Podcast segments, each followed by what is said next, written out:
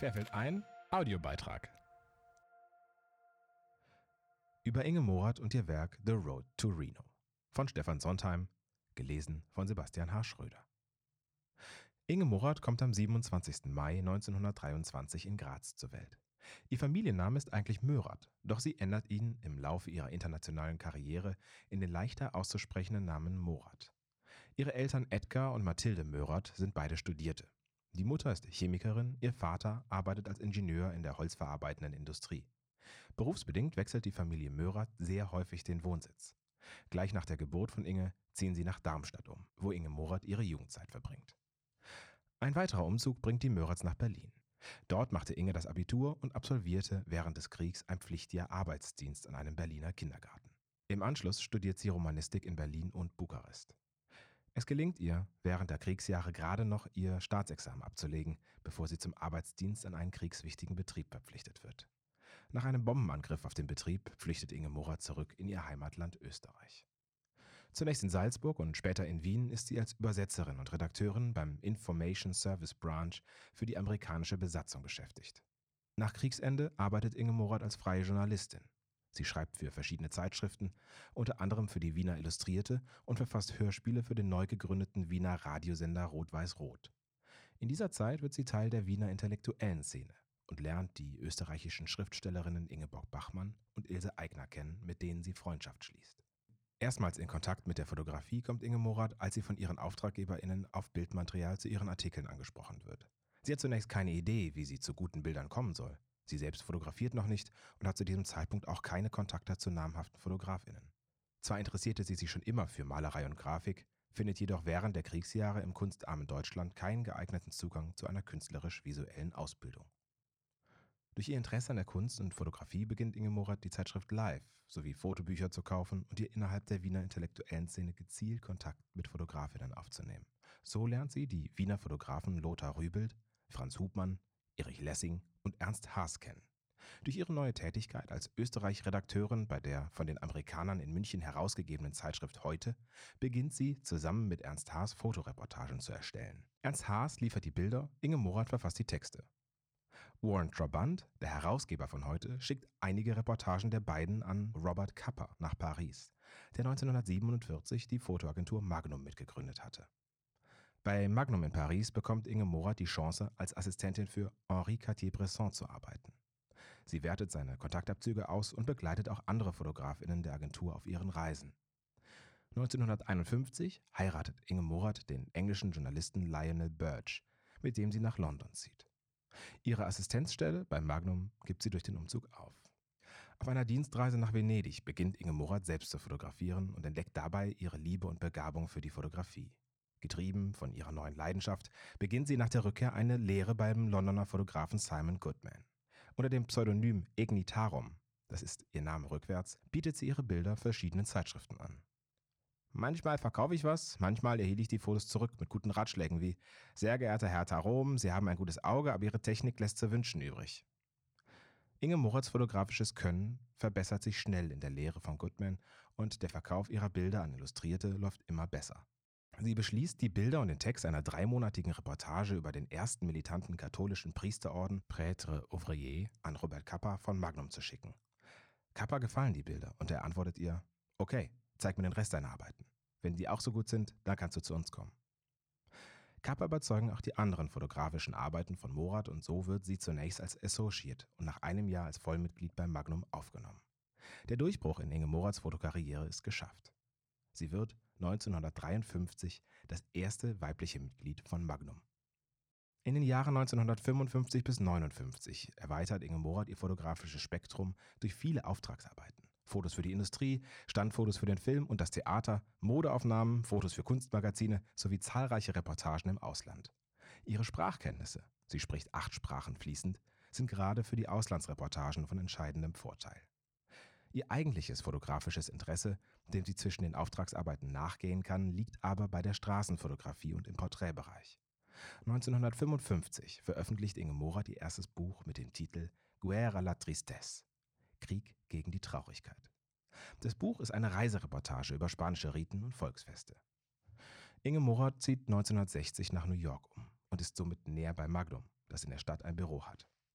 Im Sommer 1960 sendet die Agentur ein Team von 18 Fotografinnen in die Wüste von Nevada nach Reno, um das Filmset von The Misfits, im Deutschen heißt der Film Misfits nicht gesellschaftsfähig, zu fotografieren und zu dokumentieren.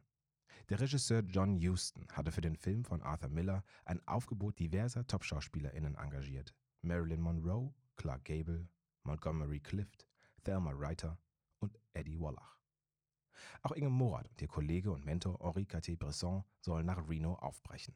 Die beiden wählen jedoch, im Gegensatz zu den anderen, die unbequeme und zeitaufwendige Anreise mit dem Auto.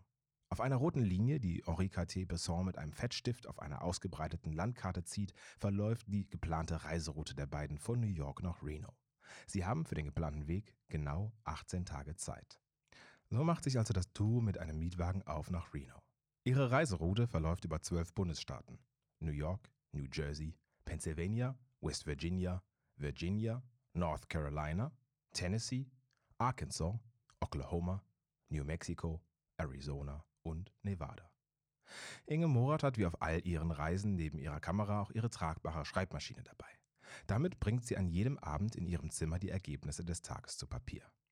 Der erste Reisetag führt die beiden in ihrem Auto durch den Holland Tunnel und den New Jersey Turnpike aus New York heraus. Der 1. Juli 1960 ist ein regenverhangener, grauer Tag. Es ist viel los auf den Straßen und Inge Morat registriert um sich herum nur Autos. An den ausgestreckten Automatenhänden der Mautstellen muss sie passendes Kleingeld einwerfen. Sie fahren an einem schweren Verkehrsunfall vorbei. Bei Howard Johnson machen sie eine erste Kaffeepause und erreichen nach vielen Meilen über regennassen Straßen Harrisburg.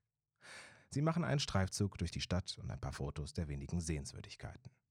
Dies sind Inge Morats erste Eindrücke der Vereinigten Staaten von Amerika, einem Land, das ihr mit Ausnahme der Städte Los Angeles und New York bislang unbekannt ist.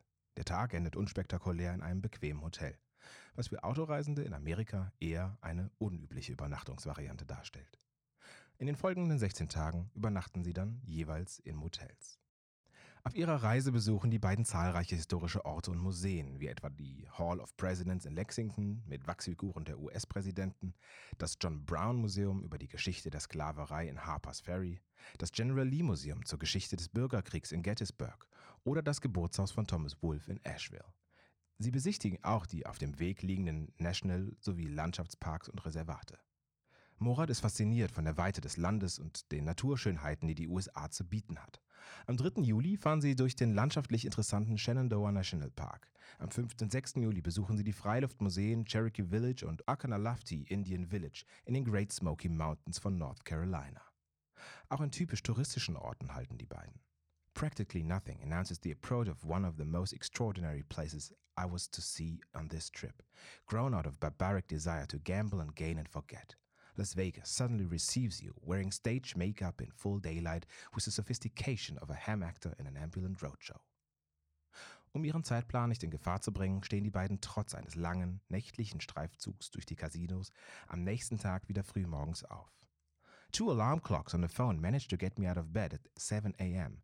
Two hours sleep filled with strange dreams, partly involving slot machines. Den letzten Halt vor ihrem Ziel legen sie in Goldfield ein einer Geisterstadt, die sie kurz besichtigen und die im krassen Gegensatz zu Las Vegas steht. Der ehemalige Reichtum der Stadt ist vergangen und die Menschen sind auf der Suche nach dem Geld und Gold weitergezogen. Schließlich erreichen die beiden ihr Ziel und den Ort ihrer Auftragsarbeit. Reno, Nevada.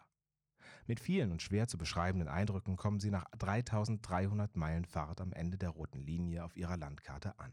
Inge Morat macht in ihrem Reisentagebuch folgenden letzten Eintrag. We arrived in Reno on the evening of the 17th, into a world so different from the loneliness of the trip, the world of a movie being started.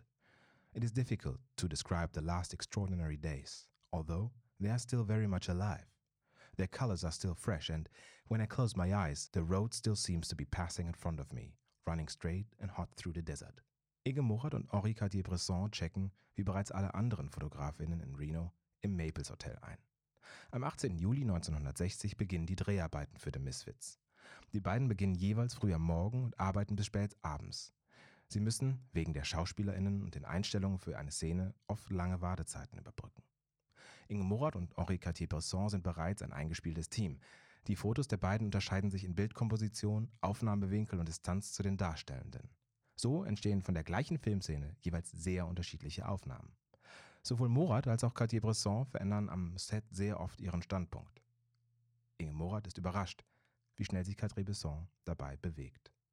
Inge Morat kennt am Set bereits einige Leute. Mit dem Regisseur John Huston hatte sie 1952 bereits für den Film Moulin Rouge zusammengearbeitet.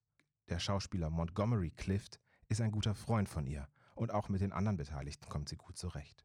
Sie stellt bei keinen von ihnen Starallüren fest und bewundert ihre schauspielerischen Fähigkeiten. Thelma Reiter was marvelous because it was part which was not very glamorous, but she anchored this very American thing.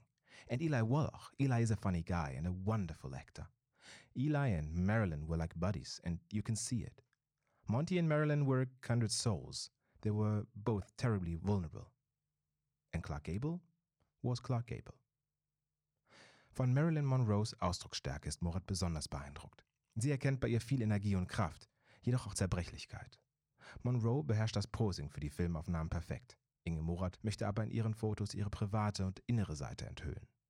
In einigen Nahaufnahmen gelingt ihr das und man kann hinter dem Lächeln für die Kamera den tragischen Unterton der Monroe entdecken.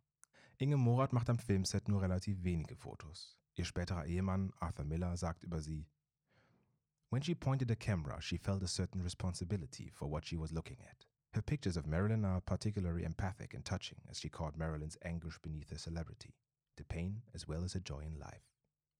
Für mich persönlich ist The Road to Reno ein einzigartiges fotografisches Reisetagebuch der Magnum-Fotografin Inge Morath. Mich fasziniert, wie die Reise sich gleich in mehrfacher Hinsicht entscheidend auf ihre private und berufliche Zukunft auswirkte. Durch die gewählte Anreise mit dem Auto lernt sie ihre Wahlheimat hautnah kennen. Am Filmset in Reno verliebt sie sich in Arthur Miller, den Roman- und Drehbuchautoren von The Misfits, der zu diesem Zeitpunkt noch mit Marilyn Monroe verheiratet ist.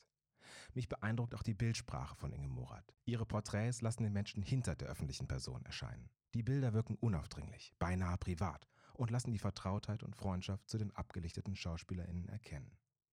Inge Morath hat auf ihrer Reise viele Aufnahmen mit einem Schwarz-Weiß-Film fotografiert. Immer, wenn es ihr jedoch darum ging, das Lebendige und Bunte in ihren Motiven hervorzuheben, legte sie einen Farbfilm in ihre Kamera ein. Morat und Miller heiraten 1962, hatten zwei gemeinsame Kinder und bleiben bis zum Tod von Inge Morath im Jahr 2002 zusammen.